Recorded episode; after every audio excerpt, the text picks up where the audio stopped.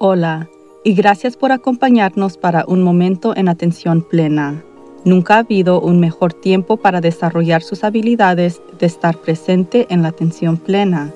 La atención plena no solamente mejora su bienestar mental, emocional y física, pero también proporciona una fundación para permanecer con calma durante eventos y desafíos estresantes. Por medio de pensamientos y acciones conscientes, podemos hacer más que solamente sobrevivir los desafíos de la vida. Podemos seguir prosperando. La clave de poder estar más presente en la atención plena es simplemente practicar. Esperemos que este podcast le proporcionará el conocimiento, la inspiración y la motivación. Trabajando juntos podemos aprender y crecer de la experiencia. Entonces, vamos a comenzar. Espero que todos ustedes estén relativamente bien dentro de la resurgencia del virus en tantos estados alrededor de los Estados Unidos y en otros países alrededor del mundo. No olvide de tomar pausa y respirar cuando se empiece a sentir que las cosas están abrumantes. Me gustaría leerle un resumen de historias sobre los mandatos de salud pública en los Estados Unidos. Un anuncio de servicio público en el periódico apareció poco más de una semana antes de que San Francisco programó su ordenanza de máscaras. Fue muy claro acerca del mensaje, que era, use una máscara y salve su vida. Otras ciudades y estados pronto siguieron. Instrucciones sobre cómo la gente podría hacer sus propias máscaras en casa comenzaron a aparecer. Las personas que no cumplían podrían enfrentar multas o prisión. Los mensajes enfatizan que las medidas especiales de salud no solo son importantes para mantener a salvo a la persona que los sigue, también son importantes porque ayudan a proteger a los que los rodean. En Phoenix, donde la mayoría de las personas cumplen con el orden de máscaras de la ciudad, algunas están agujereando sus máscaras para poder fumar. Esto reduce en gran medida su efectividad. Aún así, para el pequeño porcentaje de personas que se quedan sin usar una máscara, los informes sugieren que su problema tiene menos que ver con la ciencia detrás de ellos y más que ver con la comodidad personal. La gente no quiere usarlos porque están calientes y cargados. Algunas personas argumentan en contra porque dicen que crean miedo en el público y que quieren mantener a las personas calmadas. Algunas empresas temen que los clientes compren menos si tienen que usar una máscara cuando salgan. Y algunas personas afirman que las órdenes de máscaras son una violación de las libertades civiles. Para algunos, la preocupación es la idea de que le dan a las personas una falsa sensación de seguridad y esto podría ser cierto porque usar una máscara es menos efectivo cuando las personas no siguen otras pautas de salud también, y especialmente si algunos están haciendo agujeros en sus máscaras para fumar. Las ciudades que han aprobado las ordenanzas de enmascaramiento luchan para hacerlas cumplir entre la pequeña porción de personas que se rebelan. San Francisco rescindió su orden por un breve tiempo, pero cuando las cosas comenzaron a subir de nuevo, la ciudad implementó un segundo orden de máscaras. Esta vez, la resistencia fue mucho más intensa un grupo de disidentes formó la Liga Antimáscara, que celebró una reunión pública con más de 2.000 asistentes. Muchos funcionarios públicos han sido atrapados sin usar máscaras, a pesar de los mandatos de su propia jurisdicción. Si bien el virus ha sido sintetizado y evaluado, las propiedades que lo hacen tan devastador no se entienden bien sin vacuna para proteger contra la infección y sin remedios para tratar infecciones secundarias asociadas, los esfuerzos de control en todo el mundo se limitan a intervenciones de productos no farmacéuticos, tales como el aislamiento, la cuarentena, buen higiene personal, uso de desinfectantes y limitaciones de las reuniones públicas, que hasta ahora se han aplicado de manera desigual. Las ciudades que relajaron sus restricciones después de que pasara el pico de la pandemia a menudo vieron la aparición de infección y tuvieron que reintroducir restricciones. Estos extractos no son actuales, pero fueron adaptados del History Channel y el Instituto Nacional de Salud.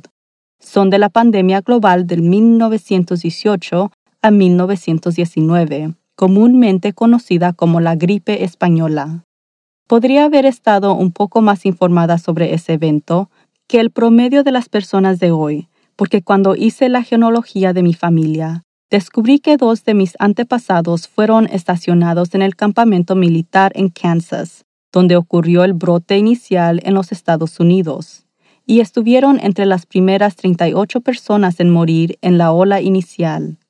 La gripe española, en última instancia, infectó a más de 500 millones en todo el mundo y mató a unos 50 millones de personas, incluyendo a 675 mil en los Estados Unidos.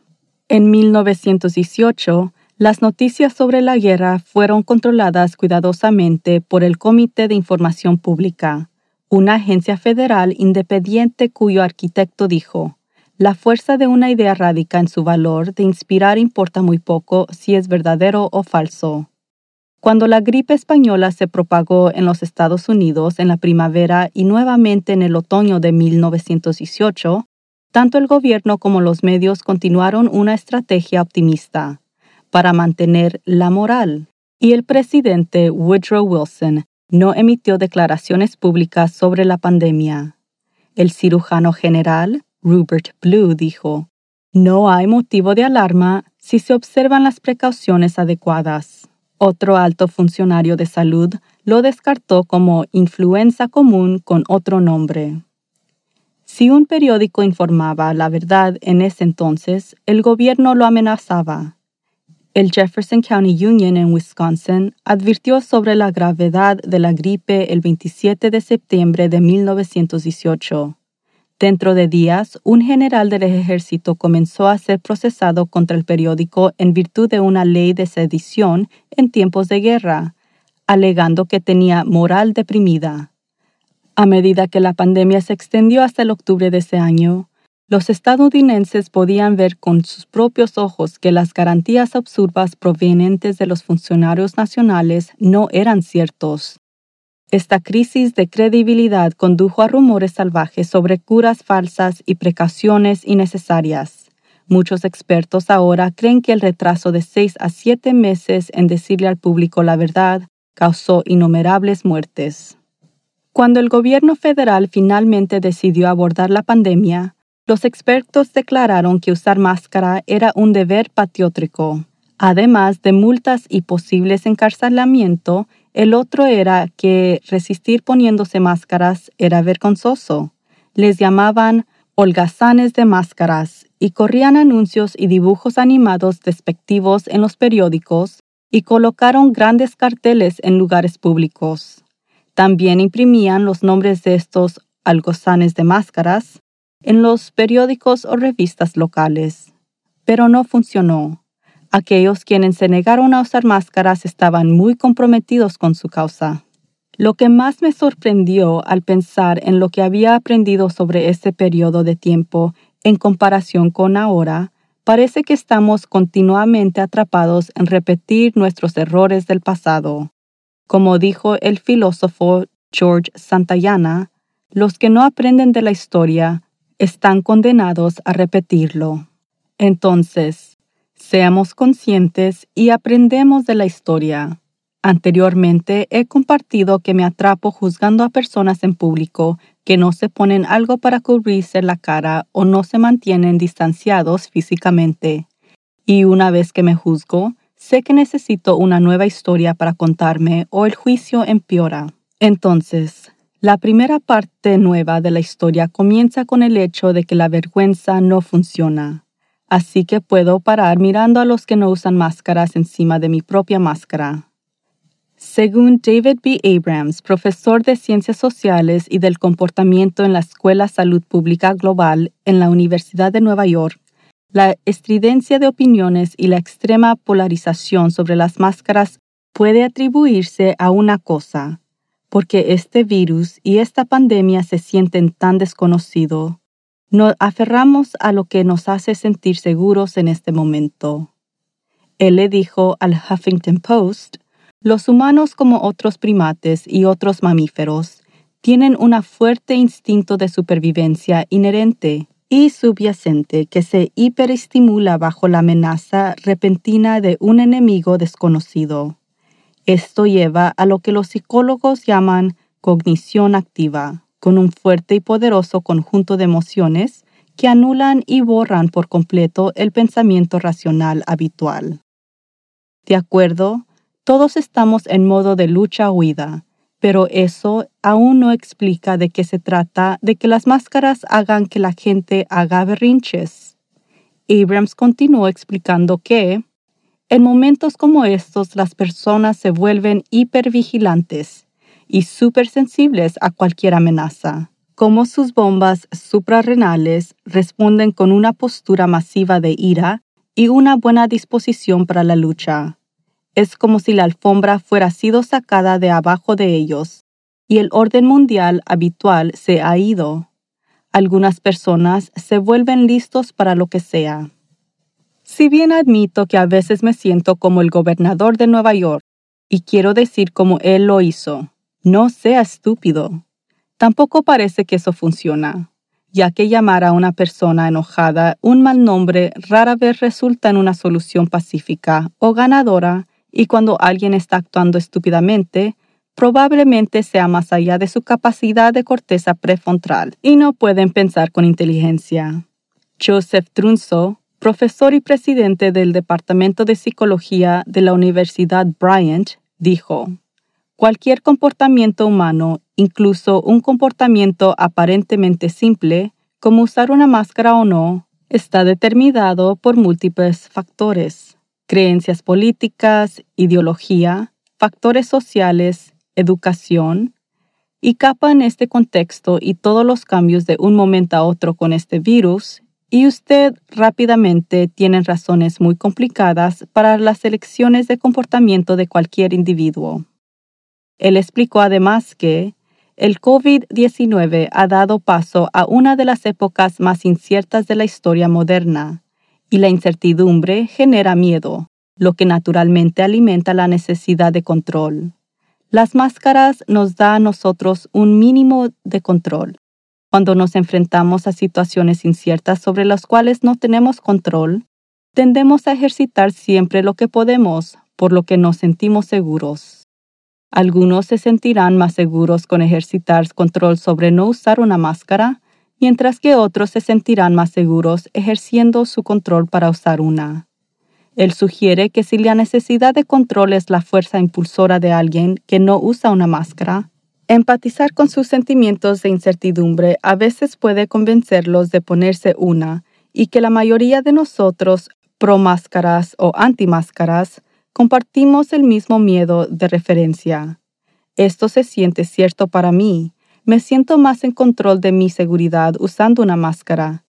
No sé si puedo sentir empatía, sin embargo, pero al menos puedo entender a alguien que quiere ese sentimiento. Incluso no usar una máscara no tiene sentido para mí. Hay otras razones por las cuales las personas se niegan a usar máscaras, por supuesto, incluido el terrible trabajo que los funcionarios hicieron al comienzo del brote de mensajes aquí en los Estados Unidos de nuevo, igual que hace 100 años atrás. En lugar de decir que simplemente no sabían si las máscaras ayudaban o no, ellos dijeron específicamente que no se las pongan.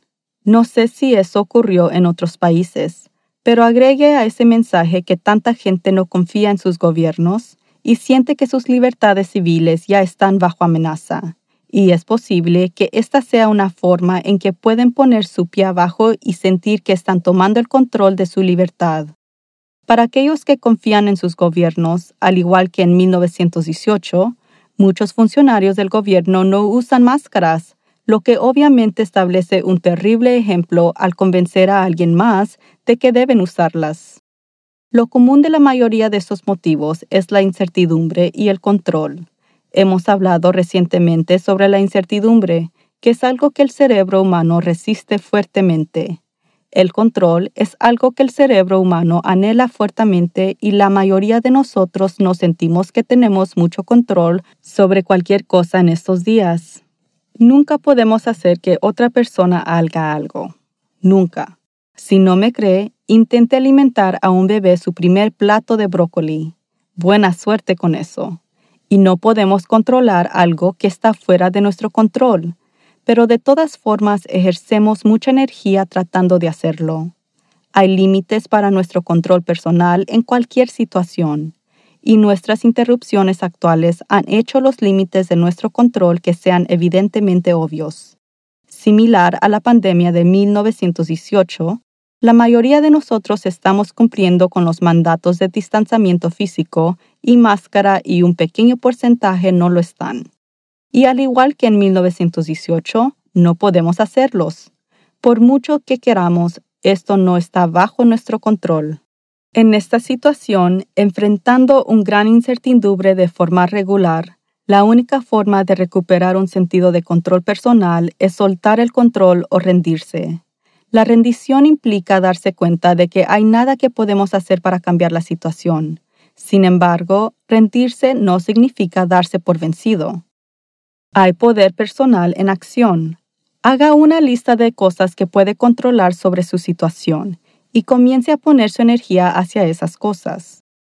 Cuando Los Ángeles comenzó a levantar algunas de las órdenes de quedarse en casa en mayo, me estaba volviendo loca con la monotonía de estar encerrada, pero mis instintos me dijeron que era demasiado temprano para volver a abrir las cosas. Así que me senté una mañana y pensé en lo que me gustaría hacer antes de que nos cerrara nuevamente. Puede recordar que hablé de nuestras guías internas hace un par de semanas, esa vara de valores y el propósito que se reside dentro de nosotros. Ni una sola idea pasó por mi guía, como una de mis valores más fuertes para lograr mi propósito en la vida es la excelente salud. Cada idea cuando se compareció con mi guía fue un no. ¿Vale la pena arriesgar la salud para ir a la playa? No. ¿Vale poner mi salud en riesgo para una película? No. ¿Vale la pena visitar un museo? No. Así que no fui a ninguna parte y aquí está lo más extraño. Mi monotonía, aburrimiento y frustración de estar atrapada en casa desapareció después de eso. La única diferencia, ahora yo estaba en control en vez de que otra persona esté en control de mí. Nos sentimos realmente incómodos cuando no tenemos el control, y me di cuenta de que esto era un problema para mí hasta el día que tomé la decisión sobre si iba a salir o no. Y también podemos lidiar con nuestras respuestas emocionales de manera activa al reconocer y hacer frente las emociones que resultan de una experiencia. A medida que estallan las peleas entre los que usan máscaras y resistentes de las máscaras, ¿qué emociones surgen para usted? suponiendo que no está en medio de la pelea. Probablemente haya miedo, resentimiento y frustración, por lo mínimo. Incluso podría usted estar teniendo una respuesta emocional a mi sugerencia de expertos que empaticemos con los que no usan máscaras. Y puedo relacionarme completamente con todas estas emociones porque yo las tengo también. Pero mi verdadero miedo no es que alguien estornude en mí, sino que es de enfermarme, para muchos incluso puede ser un miedo a morir. Siento resentimiento porque alguien no está haciendo algo que yo estoy haciendo, aunque no me guste porque es incómodo. Me molesta que otras personas no estén considerando el impacto que podrían tener en mi salud. Y por supuesto, es súper frustrante pensar que el virus está surgiendo debido a todas estas personas que no usan máscaras y se congregan en multitudes. Culpar a aquellos que no siguen las reglas por el aumento de casos nos proporciona una solución fácil para toda nuestra frustración acumulada, para nuestra profunda decepción que todavía estamos atrapados en este lío y quizás lo más importante que todavía tenemos que vivir con esta enorme incertidumbre todos los días. No estoy tolerando desafiar los mandatos de salud pública de ninguna manera es probable que sea una combinación de congregarse y no usar máscaras lo que está causando el último aumento.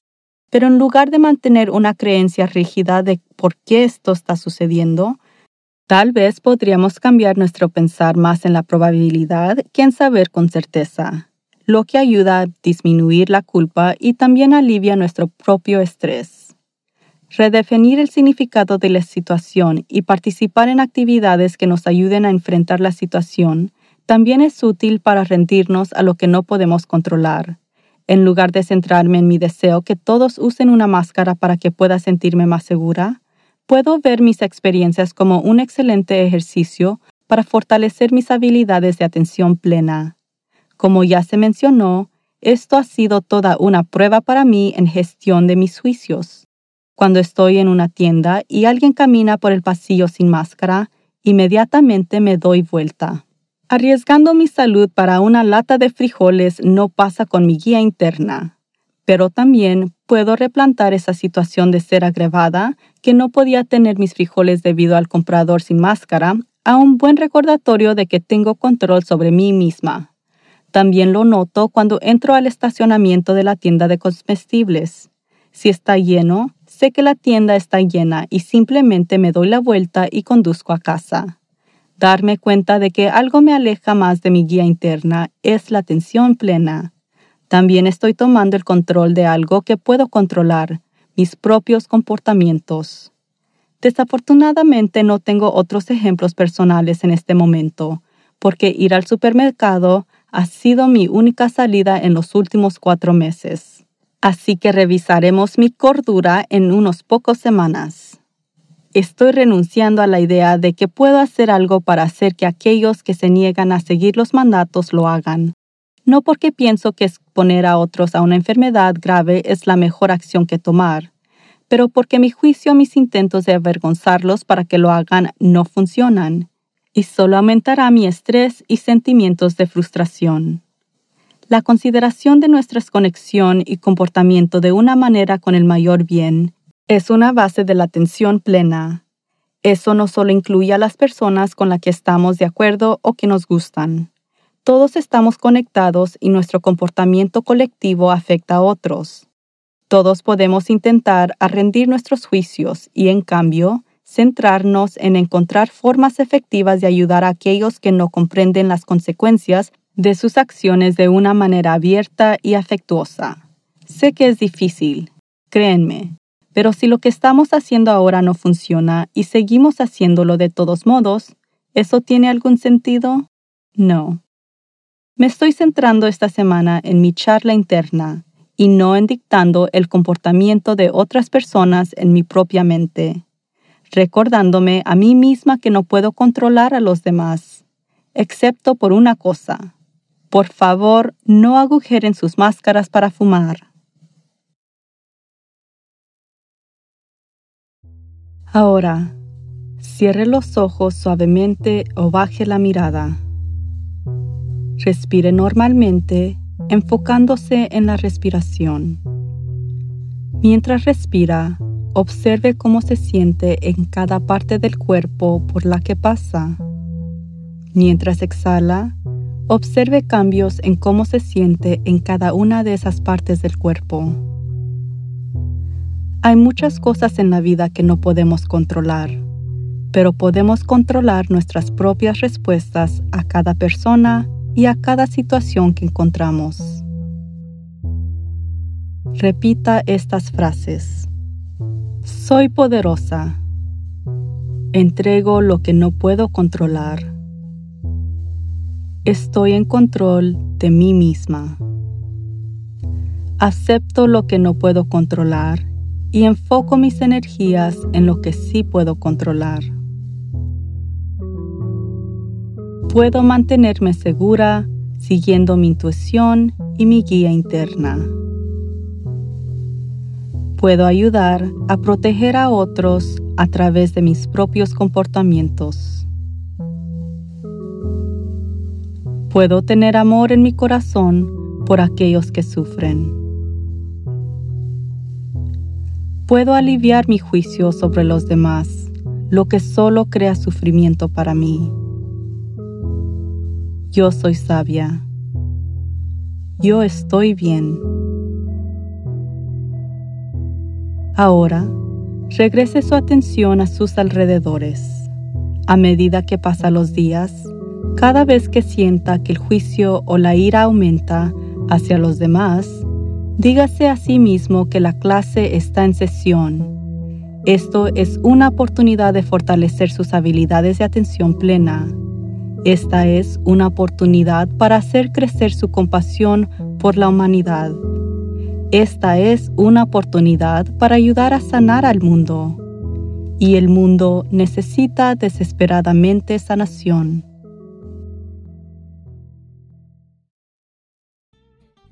La vida nos ofrece muchas oportunidades abundantes para simplemente sobrevivirla, incluyendo durante tiempos difíciles. Nuestra intención es de apoyarlo a prosperar a través de una vida de propósito y sentido. Hasta la próxima. Recuerde de permanecer presente en la atención plena.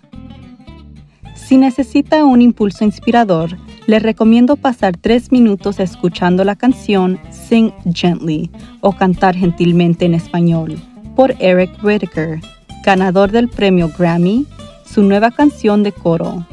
17.572 cantantes de 129 países cantan juntos en línea y es increíble. Whitaker fue inspirado para crear este proyecto observando a tanta gente de forma aislada. Puede encontrarlo en YouTube. Esperemos que regrese la próxima semana cuando nos acompañe el doctor J.P. Fry, anfitrión y creador del podcast Last 8% Morning o el último 8% de la mañana en español. Discutiremos cómo usar la atención plena para lidiar con la mayoría de situaciones difíciles. Y para ver cualquiera de nuestras entrevistas del podcast, visite nuestro sitio de web en www.worktoliveproductions.com. Y favor suscríbase a Un Momento en Atención Plena con Teresa McKee en cualquier medio que encuentre sus podcasts favoritos. Por favor de calificarnos para que otros puedan encontrarnos.